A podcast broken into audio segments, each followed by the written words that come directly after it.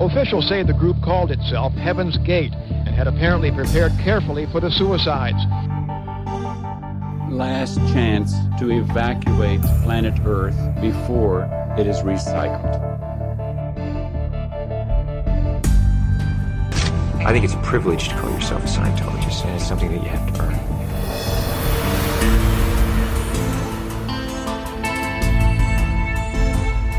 Sekta.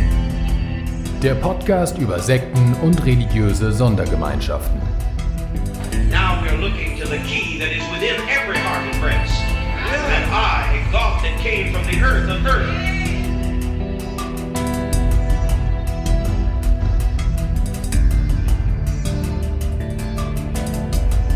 Gott fiat lux. Gott fiat lux.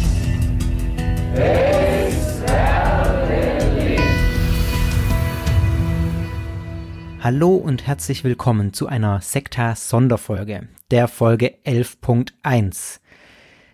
Bevor ich mit äh, einer weiteren regulären Folge weitermache, bevor, äh, beziehungsweise mit der äh, Folge zu euren Sektenerfahrungen, war es mir doch ein Anliegen, diese Sonderfolge hier dazwischen zu schieben. Ähm, genau, ihr werdet gleich hören, warum.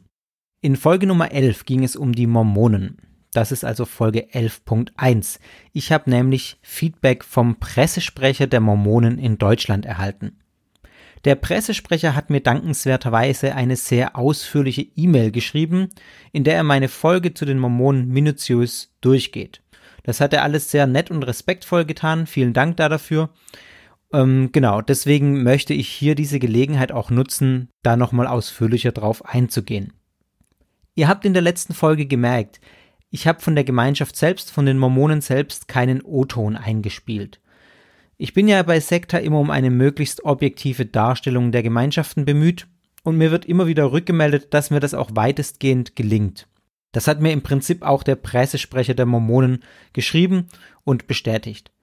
Allerdings ist es so, dass sich natürlich hier und da Fehler einschleichen. Das lässt sich nicht vermeiden. Bin eben auch nur ein Mensch und ich muss mich häufig auch auf das verlassen, was ich eben aus ähm, den Quellen äh, lese, in den Quellen lese, die ich benutze. Und ich nutze so oft es geht auch tatsächlich Fachliteratur aus Büchern. Auch bei den Mormonen habe ich das getan. Ein wesentlicher Kritikpunkt des Pressesprechers in seiner Mail war, dass ich keinen Mormonen habe zu Wort kommen lassen. Ja, das äh, war so. Allerdings sage ich auch, mir geht es bei Sekta um eine Beschreibung der Gemeinschaft. Da braucht man vielleicht nicht immer unbedingt interne Stimmen. Im Fall der Mormonen war es so, dass mir schlicht die Zeit gefehlt hat. Ich schreibe mir das auch hinter die Ohren und versuche das zumindest bei Gemeinschaften, die in Deutschland vertreten sind, bei denen entsprechende Sprecher vorhanden sind, wie ich es auch bei der NRK gemacht habe, ähm, das künftig auch zu tun, einfach weil es auch mein eigener Anspruch ist, diese Stimmen eigentlich mit drin zu haben. Ähm, von daher, das ist eine Rückmeldung, die ich da auf jeden Fall mit, mit aufnehme für die Zukunft. Natürlich, dadurch lässt sich vielleicht die ein oder andere Ungenauigkeit ähm, ausmerzen, sicher aber auch nicht alles, was ich jetzt gleich im Folgenden ansprechen werde, denn ich werde in so einem Telefonat mit einem Mormonen, jetzt in dem Fall, würde ich nicht ähm, die ganze Entstehungsgeschichte der Mormonen durchgehen, um sie auf Detailfehler abzuklopfen, zum Beispiel. Ähm, von daher lässt sich sicher einiges vermeiden und sicher nochmal eine wichtige Stimme von innen dazu, zu dazu gewinnen, aber Fehler lassen sich dennoch nicht vermeiden. Also, jetzt hier mit dieser Folge werde ich sozusagen dem nachträglich gerecht, dass ich jetzt eine mormonische Stimme hier mit einbringe. Ich geb, gehe die E-Mail, die ich bekommen habe vom Pressesprecher, ähm, durch. Er hat sich wirklich die Mühe gemacht, die Podcast-Folge minutiös durchzugehen. Ich muss das hier ein bisschen raffen, aber das lässt sich, glaube ich, auch ganz gut machen. Ja, und daraus wird jetzt auch diese Sonderfolge, die ihr jetzt hört, bestehen, dass ich diese E-Mail durchgehe und ähm, dazu was sage. Wenn ihr die Folge zu den Mormonen also nicht gehört habt, dann holt das nach. Dann hört die zuerst und dann diese E-Mail äh, und dann ähm, hört diese Folge. Wenn ihr die Folge nicht gehört habt, weil euch die Mormonen einfach nicht interessieren, dann könnt ihr diese Folge hier ebenfalls überspringen, weil das bezieht sich alles auf die letzte Folge. Der Sprecher hat begonnen mit der Feststellung, dass er schlichtweg entsetzt sei über das Intro in, äh, von Sekta, in dem die Mormonen in Zusammenhang mit einer Selbstmordsekte gebracht werden. Äh, ich glaube, man hört in dem Intro eine Stimme von Heaven's Gate und ähm, auch People's Temple kommt, glaube ich, vor. Und er hat geschrieben, er sei natürlich auch über den Untertitel des Podcastes ähm, nicht gerade begeistert, der den Sektenbegriff verwendet. Sekta, Podcast über Sekten und religiöse Sondergemeinschaften. Ja, was soll ich äh, dazu sagen? Mir war von Anfang an klar, als ich diesen Podcast vor ja inzwischen anderthalb Jahren ungefähr angefangen habe, oder nee, mehr als anderthalb Jahren schon, dass das nicht ganz einfach ist, dass da natürlich Probleme kommen können. Ich verweise an dieser Stelle jetzt nur mal auf Folge 1, da rede ich nämlich ausführlich über den Sektenbegriff. Ich erkläre, was es für Problematiken hat, die mir nämlich durchaus sehr bewusst sind und ich erkläre auch, warum ich im Rahmen von Sekta an diesem Begriff festhalte. Ich halte auch für vertretbar, was ich mit dem Intro mache. Ich spiele natürlich so ein bisschen mit dem Mysteriösen, das das Thema Sekten umgibt. Das halte ich aber ehrlich gesagt auch für legitim. Zugleich halte ich euch, nämlich äh, meine Hörer, nicht für dumm und ich glaube, dass ihr sehr gut in der Lage seid zu denken und zu differenzieren. Ich habe nämlich weder in Bezug auf die Neuapostolische Kirche noch bei den Mormonen den Begriff Sekte verwendet und ich habe ganz klar gekennzeichnet, wie ich sie einordne. Und dass es eine persönliche Einordnung ist, habe ich mehrfach betont. Mir ist natürlich klar, dass Religionsgemeinschaften wie die Neuapostolische Kirche und die Mormonen aufgrund von vielen Vorurteilen ähm, gegen diese Gemeinschaften sich gegen solche Begriffe auch wehren, wie Sekte, und deshalb auch nicht sonderlich begeistert sind, wenn sie in einem Podcast behandelt werden, der genau das drüberstehen hat, sozusagen. Sekta will und hat bereits aber auch krasse Bewegungen in den Blick genommen, zu denen meiner Ansicht nach der Begriff einfach auch passt und ähm, angebracht ist. Es ist im Endeffekt ein Spagat, weil ich will nicht nur solche krassen Bewegungen äh, in den Blick nehmen. Und deswegen ist mir im Podcast selber auch eine differenzierte Darstellung wichtig. Und ich argumentiere auch so, ähm, zum Beispiel jetzt gegenüber den Mormonen, viele Leute haben ja eben diese Vorurteile. Die sehen dann Mormonen, oh ja, das ist eine spannende Sekte, mit denen äh, will ich mich mal auseinandersetzen oder da will ich ein bisschen was drüber wissen. Dann hören sie sich diesen Podcast Sekta an, der, äh, wo sie denken, das passt erstmal in die Schublade, die der Titel im Podcast, äh, die der Podcast im Titel suggeriert. Und dann werden Sie hier im Podcast mit einer differenzierten Darstellung äh, konfrontiert und stellen vielleicht fest, ah, so einfach ist es vielleicht nicht. Vielleicht ist es keine äh, Sekte oder vielleicht kann man den Begriff Sekte auf diese Gemeinschaft in der Form gar nicht anwenden. Also, das ist meine Argumentation, warum ich gut damit leben kann, ähm, den Podcast-Titel zu haben und letztlich auch Gemeinschaften zu behandeln, auf die der Sektenbegriff eben nicht passt wie es jetzt bei den Mormonen oder bei, den, bei der Neuapostolischen Kirche ist. In, in den entsprechenden Folgen habe ich das genauer begründet. Also, ich argumentiere mit Aufklärung gegen diejenigen, die vielleicht ein zu enges Bild von einer bestimmten Gemeinschaft haben, denn genau das kann auch der Effekt sein. Ja, so viel äh, zu den Prolegomena. Ähm, es gibt noch einige inhaltliche Dinge, die der Pressesprecher der Mormonen mir geschrieben hat. Und hier gehe ich jetzt mal ein bisschen Punkt für Punkt durch äh, und sage immer so ein bisschen, was ich gesagt habe und was er richtig stellen möchte, beziehungsweise hinzufügen möchte. Zum Beispiel hat er mir geschrieben, ich hätte die Namen der Gründungsstadt, den Vornamen des Bruders von Joseph Smith und einen anderen Ortsnamen falsch ausgesprochen. Ich habe in der letzten Folge selber schon gesagt, dass ich mir nicht sicher bin, wie man das ausspricht. Ähm, leider hat er mir jetzt in der E-Mail nicht geschrieben, wie man die Namen korrekt ausspricht. Deswegen bleibe ich hier auch so vage. Ich kann es euch also nicht sagen. Ich kann euch nur sagen, so wie ich es in der letzten Folge gesagt habe, ist es falsch. Ähm, macht damit, was ihr wollt. genau. Dann habe ich gesagt, äh, vor allem in den USA gibt es Millionen Anhänger. Daraufhin schreibt er, ja, dort gibt es 6,6 Millionen Mitglieder, deutlich mehr, knapp 10 Millionen weitere sind es außerhalb der Vereinigten Staaten. Ja, ehrlich gesagt verstehe ich an dieser Stelle die Kritik nicht so ganz, denn ich nenne auch die Gesamtzahl der Mormonen weltweit in der letzten Folge. Und ich halte es nicht für gewagt zu sagen, dass wenn 6 Millionen von weltweit 16 Millionen Mitgliedern in den USA sind, dass die Religion in den USA besonders stark ist. Also man sieht zum Beispiel schon in den anderen nordamerikanischen Ländern zusammen sind es nur 3 Millionen, in den südamerikanischen Ländern zusammen sind es nur 4 Millionen, also weniger als in den USA in einem einzigen Land. Ähm, das heißt, ich finde das legitim zu sagen, dass es besonders in den USA 6 Millionen, äh, besonders in den USA viele Mormonen gibt und dort eben die Religion besonders stark vertreten ist. Ja. Jetzt kommen wir zu äh, tatsächlich inhaltlichen Fehlern, die es auch gab, äh, beziehungsweise in dem Fall jetzt noch ein Versprecher. Ich habe gesagt, Jesus sei von Gott und einer himmlischen Mutter gezeugt worden, sei ein Glaubenssatz der Mormonen. Als ich das gelesen habe, dachte ich wirklich, habe ich das gesagt. Ähm, und ja, in der Tat, ich habe es nochmal nachgehört ich habe gesagt, Jesus sei nach mormonischem Glauben von Gott und einer himmlischen Mutter gezeugt worden. Das war schlicht ein Versprecher. In meinem Skript steht nämlich irdische Mutter und das ist nämlich auch richtig. Richtig ist, die Kirche Jesu Christi der Heiligen der letzten Tage lehrt, dass Maria die Mutter Jesus sei, also Gott hat Jesus mit einer irdischen Mutter gezeugt. Dann habe ich äh, an ich glaube, zwei, ich weiß nicht, ob es mehr Stellen waren, die rassistischen Lehren der Mormonen kritisiert, beziehungsweise ähm, rassistische Tendenzen, die äh, bei den Mormonen äh, in der Lehre der Mormonen angelegt sind. So. An dieser Stelle sei jetzt auf Hinweis des Pressesprechers noch darauf verwiesen, dass solche Stellen heute historisch verstanden werden. Ich packe da den Link in die Show Notes, wo man das auch ein bisschen rauslesen kann zitiere einen Satz aus diesem Online-Dokument oder einen kurzen Abschnitt. Heute weist die Kirche die einstmals kursierenden Theorien zurück, wonach schwarze Haut ein Zeichen göttlicher Ungnade oder eines Fluchs sei oder dass sie Taten im vorirdischen Leben widerspiegle, dass Mischehen eine Sünde seien oder dass Schwarze oder Menschen, die einer anderen Rasse oder Ethnie angehören, anderen gegenüber in irgendeiner Weise minderwertig seien. Heute sprechen sich die Führer der Kirche unmissverständlich gegen allen Rassismus in der Vergangenheit und in der Gegenwart aus, in welcher Form er sich auch darstellen mag. Also, das sind klare Aussagen gegen Rassismus und ich habe auch in der letzten Folge schon gesagt, dass der Rassismus in der offiziellen Lehre der Mormonen nicht mehr da ist. Ähm, dennoch ja, ich finde den Hinweis des Pressesprechers äh, auch nochmal wichtig. In dem Fall nicht, weil ich Müll erzählt hätte, sondern äh, weil er zeigt, bei den Mormonen findet tatsächlich eine historische Einordnung der eigenen heiligen Schriften, der eigenen Lehrsätze auch statt.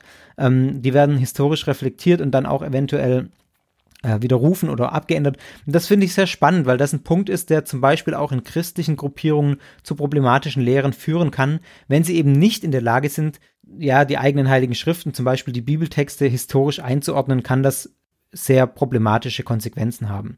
Und deswegen fand ich es einfach spannend, nochmal explizit dieses Zitat des Pressesprechers, das er mir geschickt hat, wo klar wird, das wird historisch eingeordnet. Ähm, ja, einfach eine, eine interessante Ergänzung sozusagen. Dann habe ich ähm, in der letzten Folge gesagt, Frauen könnten kein Amt in der mormonischen Kirche ausüben. Diese Aussage ist in der Form falsch. Der Pressesprecher schreibt mir ähm, folgendes, nämlich Frauen lehren, predigen, verwalten und beten in unseren Gottesdiensten und sie üben führende Ämter aus. In jeder Gemeinde gibt es einen Gemeinderat, in dem die führenden Amtsträger zusammenkommen. Es gibt weltweit keinen Gemeinderat ohne Beteiligung von Frauen. Unsere Amtsträgerinnen vertreten unsere Kirche au, au, auch auf höchster Ebene nach außen. Also ich lasse das mal so stehen. Ich konnte das jetzt nicht ver verifizieren, ob es weltweit keinen Gemeinderat ohne Beteiligung von Frauen gibt. Ich glaube es ihm jetzt einfach mal. Also korrekt müsste ich sagen, Frauen können Ämter in der äh, mormonischen Kirche ausüben, sie können aber nicht zum Priester ordiniert werden oder zu Priesterinnen. Das Priestertum steht ihnen nicht direkt offen. Sie können aber Funktionen, also Ämter in der Kirche ausüben. Ja, das, äh, so ist es korrekt. Ich halte nach wie vor an meiner Kritik fest, dass ich das mormonische Frauenbild für problematisch halte. Das, was ich in der letzten Folge auch gesagt habe. Denn das bezog sich nicht in erster Linie auf die Ämterfrage. Und fürs Priestertum gilt sie ja. Ich meine, sie können das Priestertum nicht erlangen, schlicht weil sie ein anderes Geschlecht haben, weil sie Frauen sind. Das ist eine Benachteiligung, Punkt. Und diese Argumentation, ja, sie können doch andere Ämter ausüben und äh, sie können doch lehren und predigen und ähm, uns nach außen vertreten und sich ehrenamtlich engagieren. Frauen sind wichtig in unserer Gemeinde. Sorry, das sagt die katholische Kirche auch. ich komme nicht ums Katholikenbashing hier ein bisschen rum, tut mir leid. Ähm, ja, es bleibt faktisch eine Benachteiligung von Frauen, ähm, weil sie aufgrund ihres Geschlechtes nicht die gleichen äh, äh, Dinge erlangen können wie Männer. Punkt. Das ist eine für mich keine schlüssige Argumentation. Ähm, und deswegen bleibe ich bei der Kritik, dass ich das Frauenbild für problematisch halte, aber mit der Korrektur, dass eben das in der Vollkommenheit in der Aussage, wie ich sie letztes Mal getroffen habe, so nicht zutrifft. Dann noch ein paar Fakten, bei denen ich in der letzten Folge schon gesagt habe, dass ich nicht ganz sicher bin, ob es tatsächlich so ist, wie ich sage. Hier jetzt die sicheren Aussagen, die mir der Pressesprecher sozusagen nachliefert. Der Tempelschein, von dem habe ich gesagt, ähm, der gilt ein Jahr. Also den Tempelschein, den die Mormonen ähm, brauchen, um in den Tempel zu kommen. Der gilt aber nicht ein Jahr, sondern zwei Jahre nach Aussagen des Pressesprechers. Dann habe ich gesagt, ich habe das extra nochmal nachgehört, im Tempel findet die Ordination, ich zitiere jetzt wörtlich aus meiner letzten Folge, ich glaube auch zum aaronitischen, ganz sicher aber zum melchisedekischen Priester statt. Das war offenbar missverständlich formuliert, denn der Pressesprecher hat mir jetzt geschrieben, ich hätte gesagt, Ordination zum aaronischen Priester, also so heißt es korrekt, nicht aaronitisch, sondern aaronischen Priester, das muss ich auch korrigieren. Ähm, also ich hätte gesagt, Ordination zum aaronischen Priester fänden ganz sicher im Tempel statt. Habe ich so nicht gesagt, kann man vielleicht so hören. Richtig ist, ich habe falsch geglaubt, die Ordinierungen, die Ordinationen zum aaronischen Priester finden nicht in den Tempeln, sondern außerhalb von Tempeln statt. Also, das, was ich geglaubt habe, stimmt nicht. Melchisedekische Priester werden aber ähm, im Tempel ordiniert. Dann ähm, habe ich gesagt, dass alle heilsrelevanten Dinge innerhalb des Tempels stattfinden. Das ist so auch nicht ganz richtig. Die eigene Taufe der Mormonen findet nämlich außerhalb des Tempels statt und die ist ja auch eine heilsrelevante Sache. Genau, aber außerhalb des Tempels.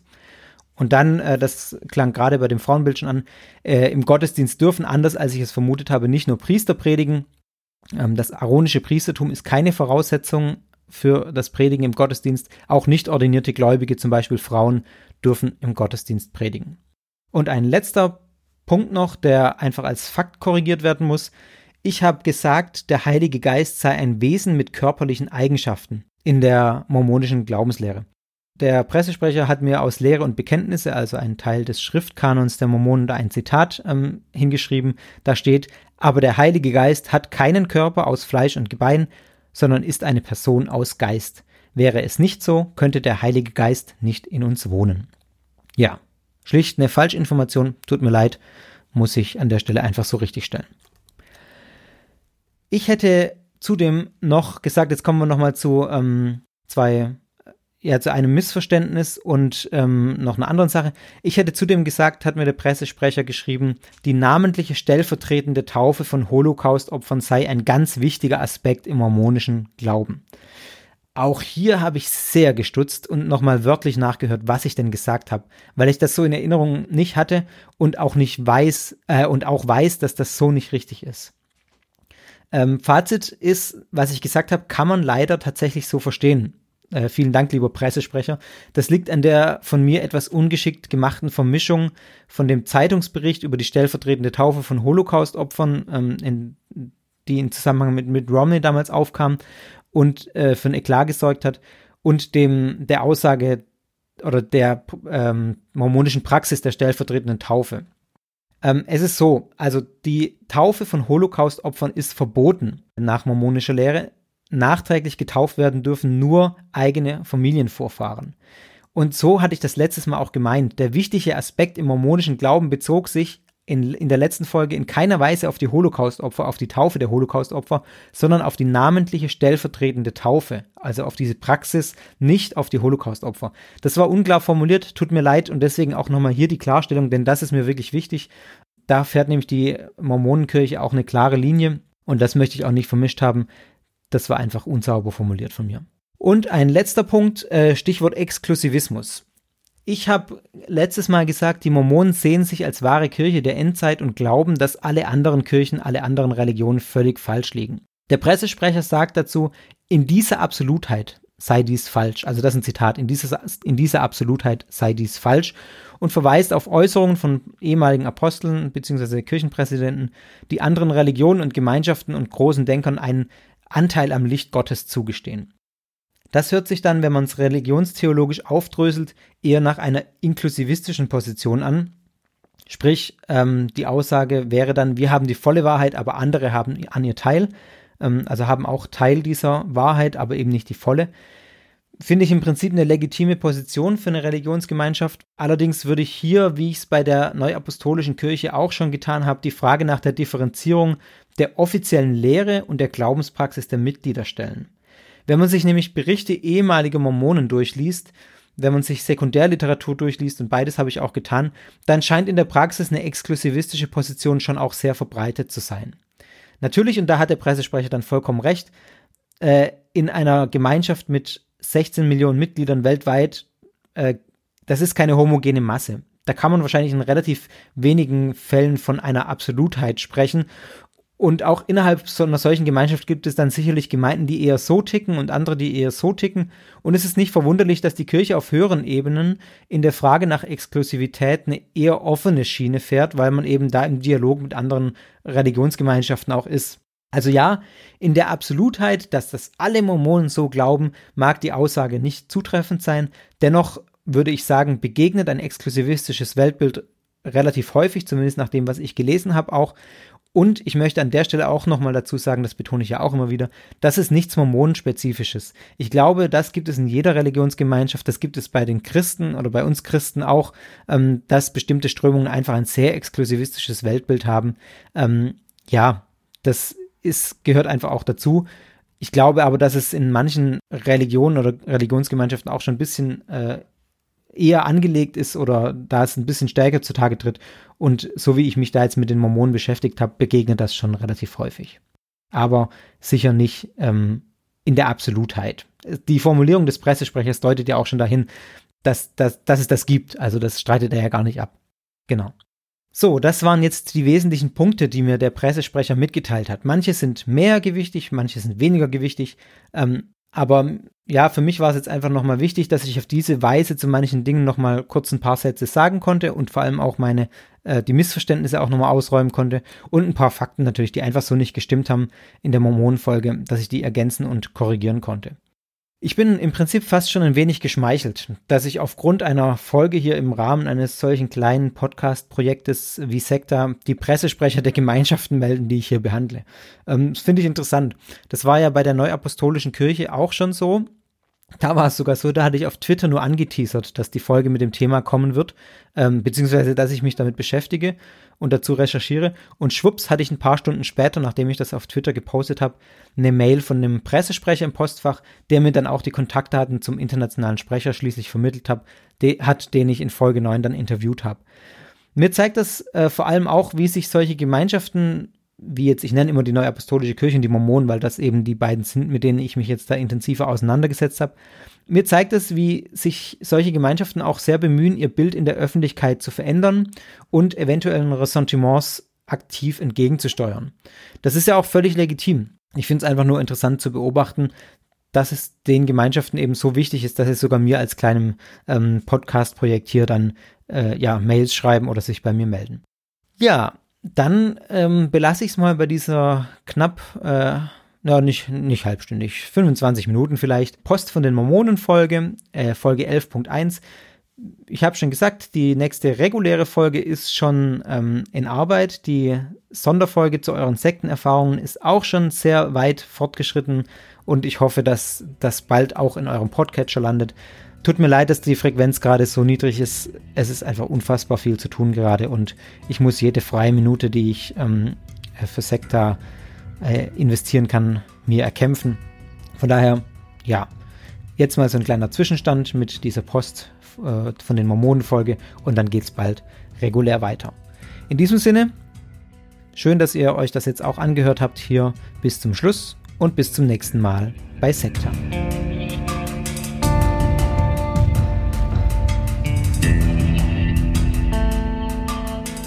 Das war Sekta, der Podcast über Sekten und religiöse Sondergemeinschaften.